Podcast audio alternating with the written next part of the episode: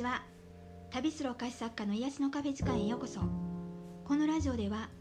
毎日忙しく働いているあなたのために私が日々やっているポジティブ思考になる方法や大好きなフランスのこと夢をテーマにした内容を日本と時々フランスから配信していきたいと思います。皆さんお元気でしょうか、えー、今日のポッドキャストのテーマは羨ましいの感情を利用するっていうお話をしようと思います。えー、このテーマのような誰かのことを羨ましいなっていう感情ってあの度合いによって、まあ、どれぐらい思ってるかっていうのはあの濃さが違うとは思うんですけどこの羨ましいっていう感情を紐解いていくとものすごく見えることがあるので今日はそれを簡単にシェアしていこうかなと思います。今からお話をしていく内容は私の場合はもう原因も分かってて克服できてる内容にはなるんですけど、えー、2つありまして1つはあの何を羨ましいと思ってたかというと外国に行ける人。特にワーホリビザを使って自由に行ける人のことをあのめちゃくちゃいいなと思ってたんですよ。私自身が20代の前半で結婚して子育てしてで30代で起業したっていうのもありまして、まあ、その環境に夢中になってたのでワーホリっていうね存在すらね知らなかったんですよね。でカフェを始める頃になってようやくあのそういえば私は昔から外国に行きたかったんだって思い始めてでずっとねそういう風に行けてる人のことをねいいないいなってまあ思ってたんですね。でもう一つは場所を持たずに自分ビジネスで仕事をしてる人がもうめちゃくちゃ羨ましくってこれもねいいないいなの連発なんですよ。で私のクライアントさんには場所を持ちたいっていうふうにあの夢を持たれてる方があの結構いるんですけどだからその方からすれば私ってこう羨ましい対象かもしれないんですけど、まあ、なんせ私はこう場所を持たずして自由に飛び回ってこう仕事をしている人たちがめちゃくちゃ羨ましいんですね。でないものねだりって一言で済ますとそうなんですけどこう私的にはこの羨ましいっていう感情を、まあ、そのまま何もしないで、まあ、その人たちをこう見てるだけで放置していくっていうのはね危険だと思ってるんですね。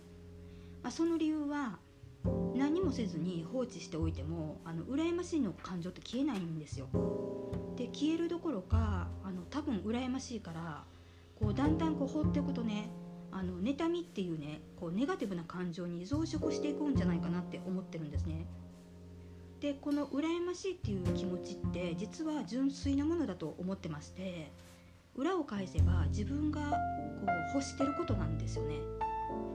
だからこう妬みに変わる前にあのそれに自分が気づいてあげることがめちゃくちゃ必要で、まあ、そして諦めずになんとかね方法を考えて自分にその夢を叶えさせてあげることが大事なんですよ。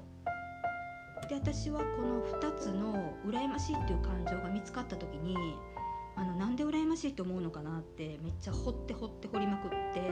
まあ、そしたらあの、まあ、何かの本にね羨ましいって思うことはあなたがすでにできることだっていうふうに書いてあったのを見てあ自分にもできることなんだってまあ思ったんですよだからあの今の自分の環境でこう普通に叶えるのは難しいけれどもあの方法をやっぱ考えたんですね。こう無理だって諦めずにどうやったらこの人たちみたいに叶えられるのか。例えばワーホリは年齢が無理だけど外国に行ける手段っていうのは調べれば可能性はたくさん残ってますよね。だからそこから選んでいく。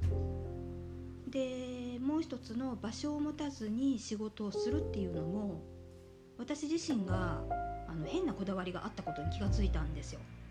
こう場所を持ってるから必ず自分がいないといけないとか店を開けとかないといけないっていう思い込みがあったんですねだからそれに気がつけてあの解放してあげることができたので柔軟性さえあればね夢を叶える手段っていうのはたくさん見つけることができるんですよね。だから私はこれを行動する前に諦めてしまってどんどん夢を叶えてる人のことをこう妬みに持っていくのはめちゃくちゃもったいないなと思ってるんですよ。もしあなたにもこう羨ましいなっていう思うねこの感情があるんだったらこの裏側を細かく分析していってほしいんですね。どうして羨ましいのか？なぜそんな感情が出るのか？いつからそう思うのか？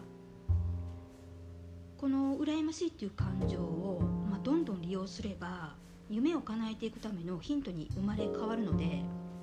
自分のねその気持ちを無視せずに理解してあげてほしいなと思います。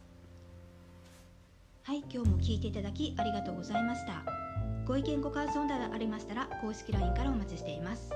それでは次回のポッドキャストでお会いしましょう。ありがとうございました。